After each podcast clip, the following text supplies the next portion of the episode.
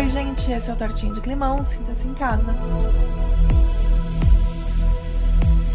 Para quem não me conhece, eu sou a Marina, eu sou física, professora particular e divulgadora científica. E hoje, nesse humildíssimo espaço, a gente tem uma pequena continuação do episódio anterior. Não é exatamente uma continuação do episódio anterior, mas a gente mantém a linha tortinha de calorão. Aliás, no episódio anterior eu falei, eu comparei um pouquinho o calor da cidade onde eu moro, Sorocaba, com o calor dessa onda de calor que está sendo super mortal na Europa. A gente vai falar justamente sobre isso. Por que, que uma onda de calor está sendo tão mortal na Europa com temperaturas médias que são típicas de um verão sorocabano? E aqui a gente acaba morrendo um pouco menos de calor. Não que a gente não morra de calor aqui em Sorocaba ou em todo o Brasil no verão, isso é importante. Mas por que, que é tão mais assustador para o europeu passar por uma onda de calor com temperaturas típicas do nosso verão? A gente vai adentrar um pouquinho no mundo da biometeorologia e vai falar especialmente do que, que acontece nos humanos no meio de tanto calorão. Primeiro vou definir aqui. Biometeorologia é uma área interdisciplinar que estuda a relação entre sistemas biológicos e a meteorologia. E sim, se a gente não está falando de tempo, se a gente estiver falando de espaços de tempo maior do que o meteorológico, a gente tem a bioclimatologia também. Então vamos pensar um pouquinho no que, que acontece no corpo humano quando o calor aperta. Vocês devem lembrar que nosso corpo é quentinho, né? Ele tem uma temperatura interna lá por volta dos 36, 37 graus Celsius. Mas a verdade é que essa temperatura não é uniforme ao longo de todo o nosso corpo. É como se a gente tivesse um núcleo quente, é quase como se a gente fosse um planetinha, que nem a Terra. A gente tem um núcleo quente e a gente vai tendo casquinhas mais frias em volta. Então a gente tem na nossa extremidade a nossa temperatura é muito mais baixa, chega lá seus 28 graus Celsius. Nos braços, nas pernas, a gente consegue, na superfície, a gente consegue medir 31 graus ou 34, dependendo de quão quente tá.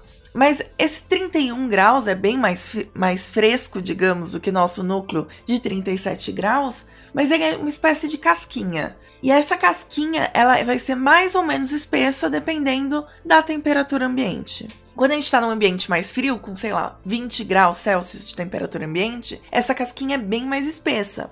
Quando a gente está falando de uma temperatura ambiente de 30 graus, essa casquinha é bem fininha. É como se a gente tivesse só um pedacinho do nosso corpo um pouquinho mais fresco e o nosso núcleo tivesse se expandido e nosso corpo tivesse mais a temperatura alta do que a temperatura mais baixa. E aí, quando o ambiente está mais quente e essa casquinha mais fresca é mais menos espessa, o corpo começa a ficar em alerta. Porque, vê bem, a gente foi configurado para funcionar numa temperatura específica, entre 36 e 37 graus. Acima disso, a nossa configuração é de alerta. É, opa, a coisa tá esquentando, a gente precisa resfriar esse corpo para não dar um piripaque. E eu nem tô falando da temperatura ambiente maior do que a temperatura do nosso núcleo. Eu tô falando de uma temperatura de 30 graus, não acima de 36 graus. Então vamos pensar o que acontece nesse calor suportável, digamos assim. Quando a redor tá quente, o corpo fica atento porque as trocas de calor entre o corpo e o ambiente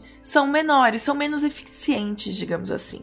E aí pode ser perigoso, porque se nosso corpo está produzindo calor, e ele está produzindo calor, e ele está trocando menos calor com o ambiente, a chance dele superaquecer é maior. Então ele tem que ligar algum mecanismo de resfriamento.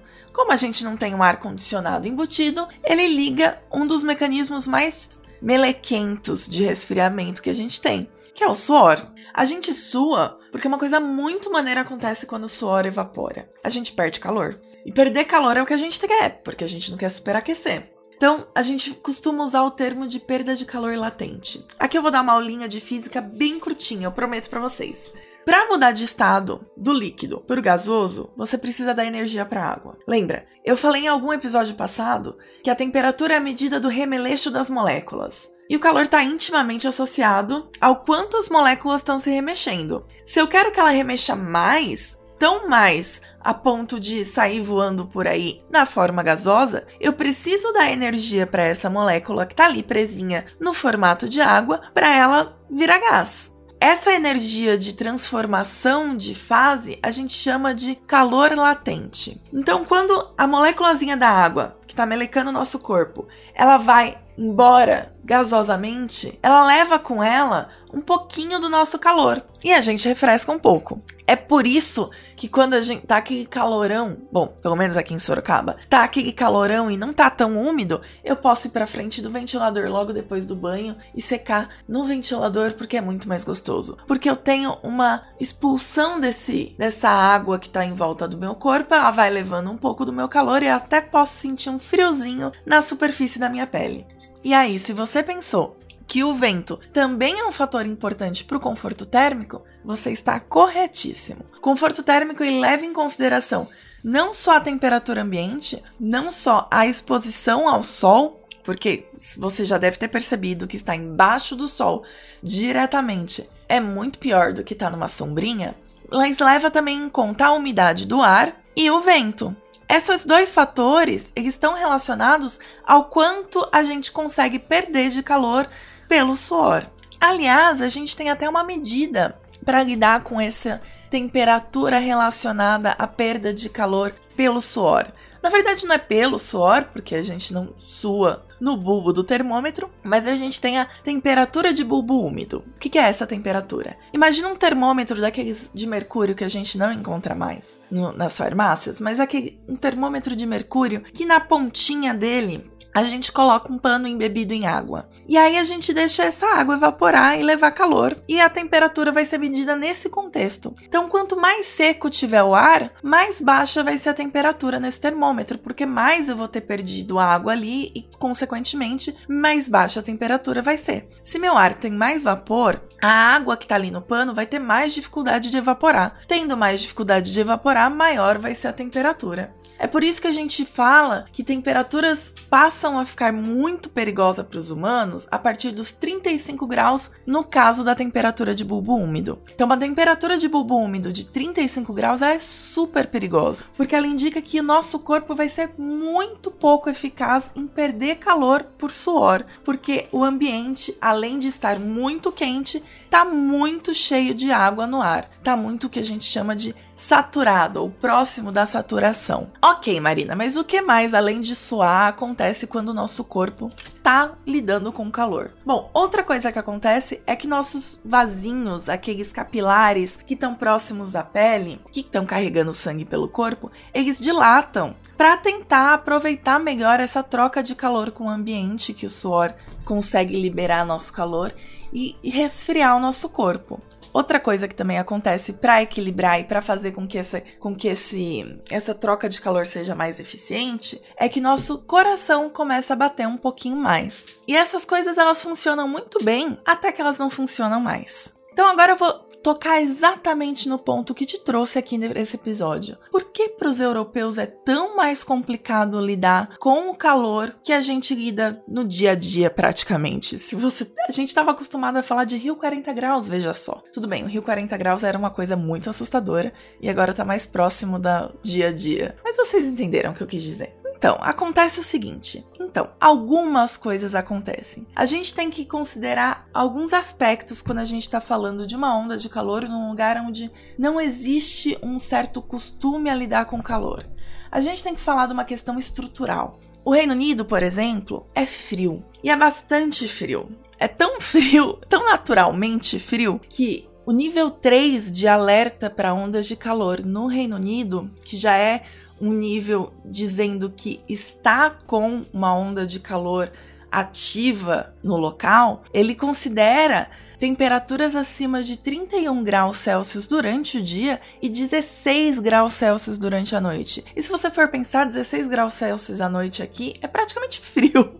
A gente nem, nem consideraria isso muito calor é porque lá realmente o clima é diferente do nosso clima super tropical. E aí, nesse nível de alerta, o SUS deles, né, a NHS, já fica alerta para lidar com pessoas sofrendo de calor no hospital. Coisa que não aconteceria aqui, ou não é exatamente o valor que está aqui. 16 graus à noite não é um valor que a gente já consideraria, nossa senhora, pessoas estão morrendo de calor. Então, como funciona a questão estrutural? Eles têm casas preparadas para serem quentinhas. As casas elas retêm muito calor, né? Então ela não só tem sistemas de, de aquecimento em, em todas as casas praticamente, como elas são feitas com materiais e estruturas e formatos pensando em reter calor, não em perder calor, não em ter uma grande ventilação, uma grande troca de calor com o exterior. Esse é um dos primeiros problemas. E a gente está falando de casas, mas a gente pode falar de outras estruturas, estruturas de trabalho, estruturas de lazer, que são pensadas para um ambiente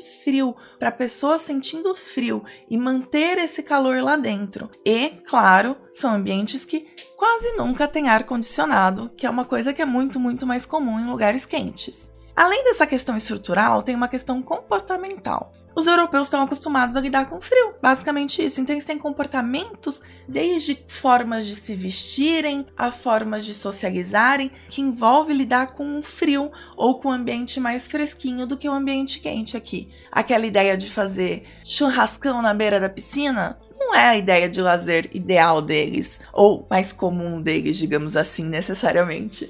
E claro, tem uma outra coisa importantíssima que é a aclimatação ou aclimatização. Aqui eu vou pedir uma pausa para definir essas duas palavras e diferenciar essas duas palavras e explicar como é que eu vou usar elas no contexto desse podcast.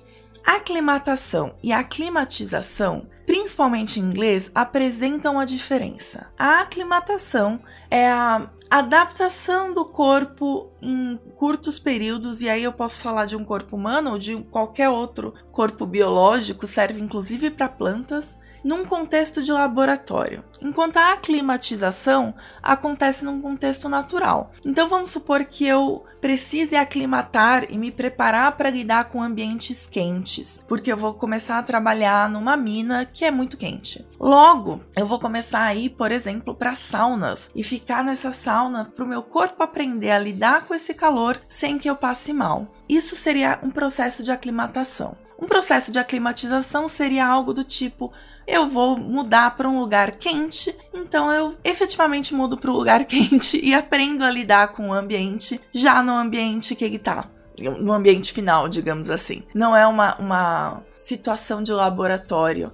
Eu vou lidar com todos os fatores que mudam nesse ambiente, além de só a temperatura, mas umidade, todos esses outros fatores ao mesmo tempo. Acontece que na literatura brasileira a gente encontra com muita frequência o termo aclimatação e o termo aclimatização sendo usados como sinônimos. Então, provavelmente aqui no podcast eu vou falar de aclimatação e aclimatização de uma forma como se eles tivessem exatamente o mesmo significado. Mas ficou aí o alerta. O que, que acontece? Nosso corpo está adaptado para lidar com o calor. A gente que nasceu aqui nos trópicos e nasceu perto do Equador, a gente lida com o calor de uma forma melhor. A gente está acostumado a lidar com o calor, a gente está aclimatado. Esse processo de aclimatação aconteceu nos, sei lá, a partir do momento que a gente passou a viver aqui e em alguns poucos, em algumas poucas semanas, o nosso corpo acostuma. Então, considerando que eu moro num lugar quente, o meu corpo sabe como lidar melhor com esse calor.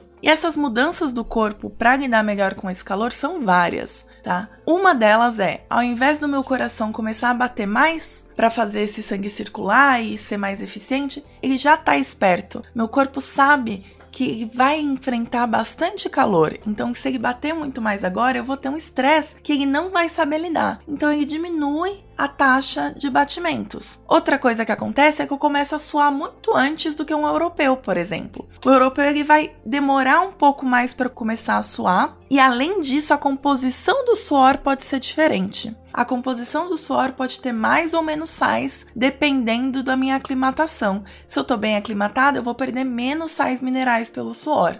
Então eu vou ter, digamos assim, um suor mais eficiente em me fazer perder calor e não me fazer perder sais. Várias dessas adaptações do corpo podem acontecer de uma forma relativamente rápida, claro. Depende de um monte de coisa, depende da sua idade, depende da sua quantidade de gordura, quantidade de músculo, quantidade de superfície de pele e, bom, depende de vários fatores aí do seu corpo, né? Mas em média, poucas semanas de exposição a calor já ajudam a uma aclimatação razoável. Só que se vocês fica de novo muitos meses longe desse calor, o seu corpo desacostuma de novo e você teria que se reaclimatar. Então, é mais ou menos o que acontece com o europeu. Ele não está acostumado a lidar com ondas de calor. Quando a onda de calor vem, ele tem um processo muito mais dramático que pode gerar uma aclimatação se essa onda de calor for longa o suficiente ou não se ela for curta. E logo depois ele volta ao clima normal dele, mesmo que ainda um pouco mais quente no inverno do que deveria, graças ao aquecimento global, ele volta a esse clima e perde toda essa adaptação que porventura ele possa ter conseguido. Então, por isso que são tão mortais as ondas de calor, e eu dei o exemplo da Europa, mas eu quero dizer, na verdade, de todo lugar que é naturalmente mais frio do que aqui no Brasil. Então, ao invés de olhar para eles, por exemplo, o Canadá passando por uma onda de calor e ver aquele povo todo que vive no frio sofrendo muito com um calorzinho que pra gente parece uma quinta-feira à tarde, tenta não rir, porque a gente pode lembrar justamente de que as adaptações corporais são diferentes. Eles estão sofrendo tanto naqueles 30 graus quanto a gente sofre nos 40. Era isso que eu queria falar hoje. Eu espero que vocês tenham gostado do episódio. Dividam com as pessoas, aumentem o número de ouvintes do Tortinha de Climão se vocês gostaram. Esse podcast é uma produção dos Dragões de Garagem. A produção de roteiro, pesquisa e apresentação é minha, Marina Monteiro. A arte do Tortinha de Climão é da Marina Tomás e a edição é do maravilhoso Thiago Miro. Eu espero que vocês tenham gostado. Muito obrigada e até a próxima.